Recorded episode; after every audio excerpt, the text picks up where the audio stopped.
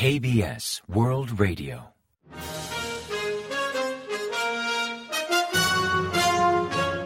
Informativo de KBS World Radio.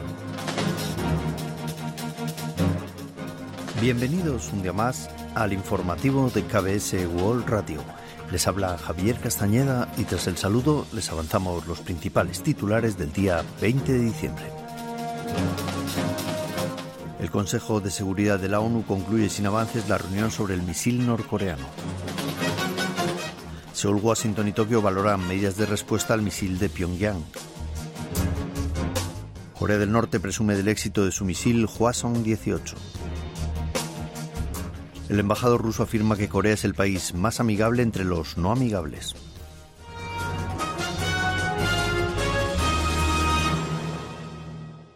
Tras el avance de titulares les ofrecemos las noticias.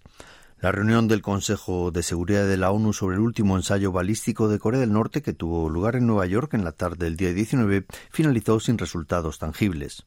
Robert Wood, embajador adjunto de Estados Unidos ante la ONU, criticó el reciente lanzamiento de un misil balístico intercontinental por parte de Corea del Norte. Estados Unidos convocó la reunión para valorar medidas de respuesta al desarrollo balístico nuclear de Corea del Norte, pero al no contar con el refrendo de China y de Rusia, miembros permanentes del Consejo, la reunión culminó sin avances, dejando entrever la tensión con el bloque occidental. Antes del encuentro, Corea del Sur, Estados Unidos, Japón, Reino Unido y otros diez países emitieron una declaración condenando enérgicamente el lanzamiento de un misil balístico intercontinental por parte de Corea del Norte el día 18 y también los lanzamientos previos. Altos cargos de defensa de Corea del Sur, Estados Unidos y Japón mantuvieron una videoconferencia el día 19 donde destacaron que las provocaciones balístico-nucleares de Corea del Norte carecen de justificación. Los viceministros de Defensa de los tres países valoraron positivamente la estrecha colaboración trilateral, la rápida detección y el intercambio de información gracias al destructor Aegis durante el último lanzamiento norcoreano. Coincidieron en potenciar el sistema de intercambio de datos en tiempo real sobre misiles de Corea del Norte que comenzó a operar el día 19 y acordaron llevar a cabo sistemáticos entrenamientos militares. Por su parte, la Casa Blanca afirmó que la amenaza de Corea del Norte aumenta gradualmente a medida que Rusia, China y Corea del Norte estrechan relaciones. Para hacer frente a esa amenaza, decidieron reforzar la capacidad militar recopilando datos de la península coreana y de zonas aledañas. Corea del Norte celebró el lanzamiento del misil balístico intercontinental del día 18, destacando que ya posee la fuerza más poderosa y con la que podrá dominar cualquier crisis bélica o militar.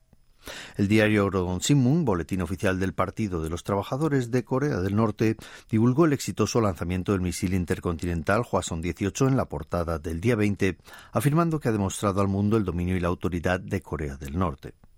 Enfatizó que el lanzamiento del Hwasong-18 muestra la firme voluntad y el absoluto potencial de Corea del Norte para responder con duras represalias a las potencias hostiles, destacando que ha logrado un telescopio y un poderoso puño de alcance infinito. Añadió que los sorprendentes logros alcanzados durante este año no son un regalo del cielo, sino resultado del espíritu de autorrenovación y del refuerzo de la autodeterminación del régimen norcoreano.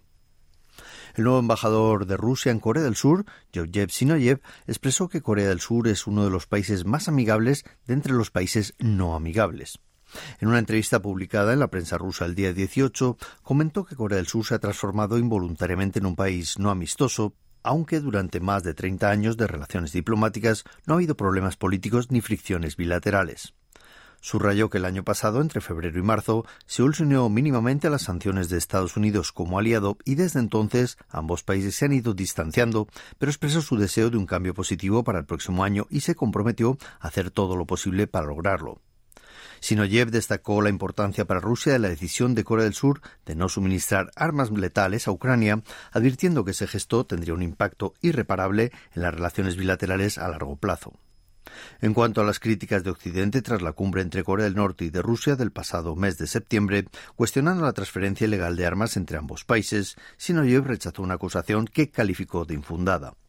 Finalmente señaló que las empresas surcoreanas, al retirarse voluntariamente del mercado de automóviles y electrodomésticos de Rusia, han permitido ser reemplazadas por las empresas de China, lamentando que décadas de esfuerzo de las empresas surcoreanas hayan sido sacrificados por el oportunismo occidental.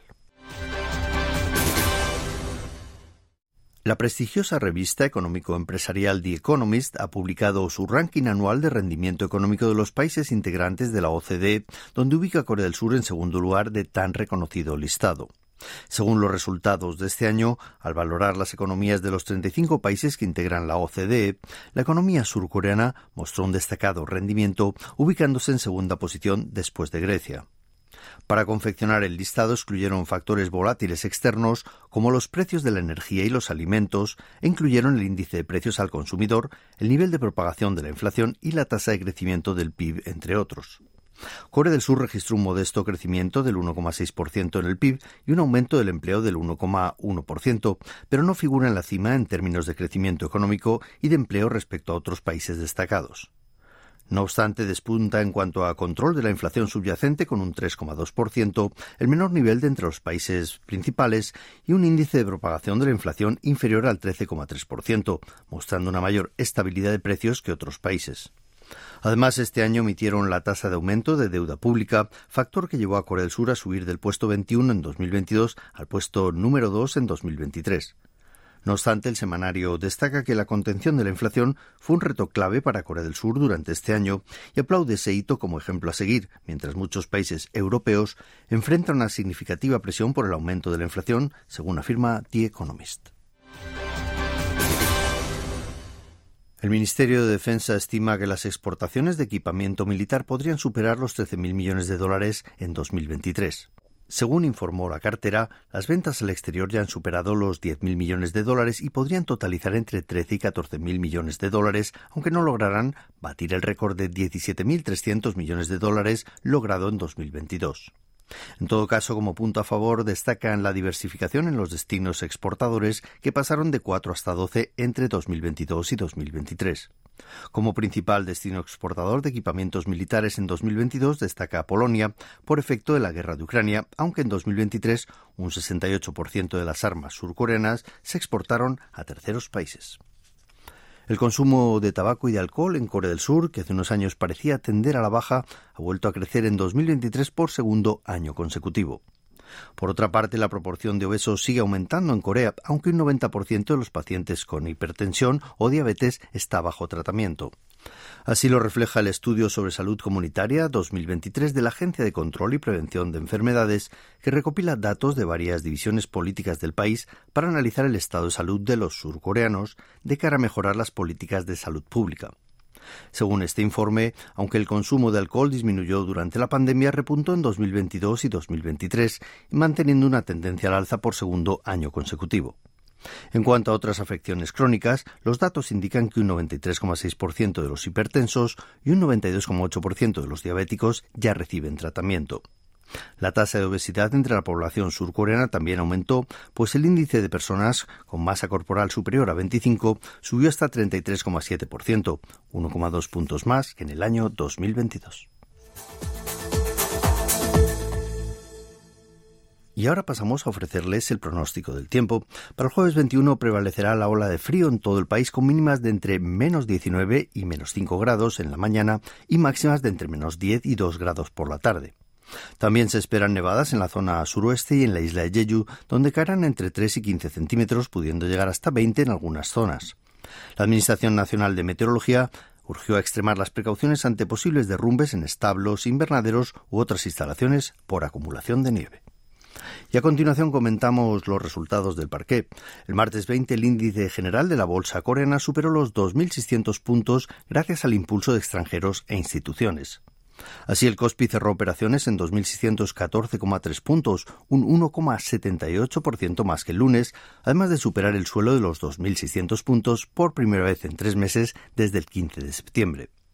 En tanto, el COSDAC, el índice tecnológico, también mantuvo la estela alcista y ganó un 0,55% hasta finalizar en 862,98 unidades. Y en el mercado cambiario el dólar se depreció frente al won, perdiendo 8,9 wones por unidad hasta cotizar a 1.298,9 wones al cierre de operaciones.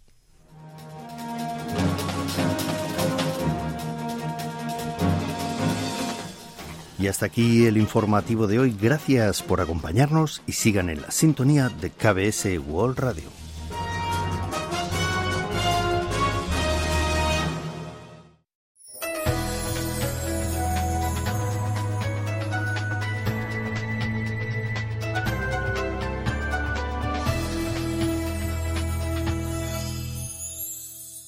KBS World Radio.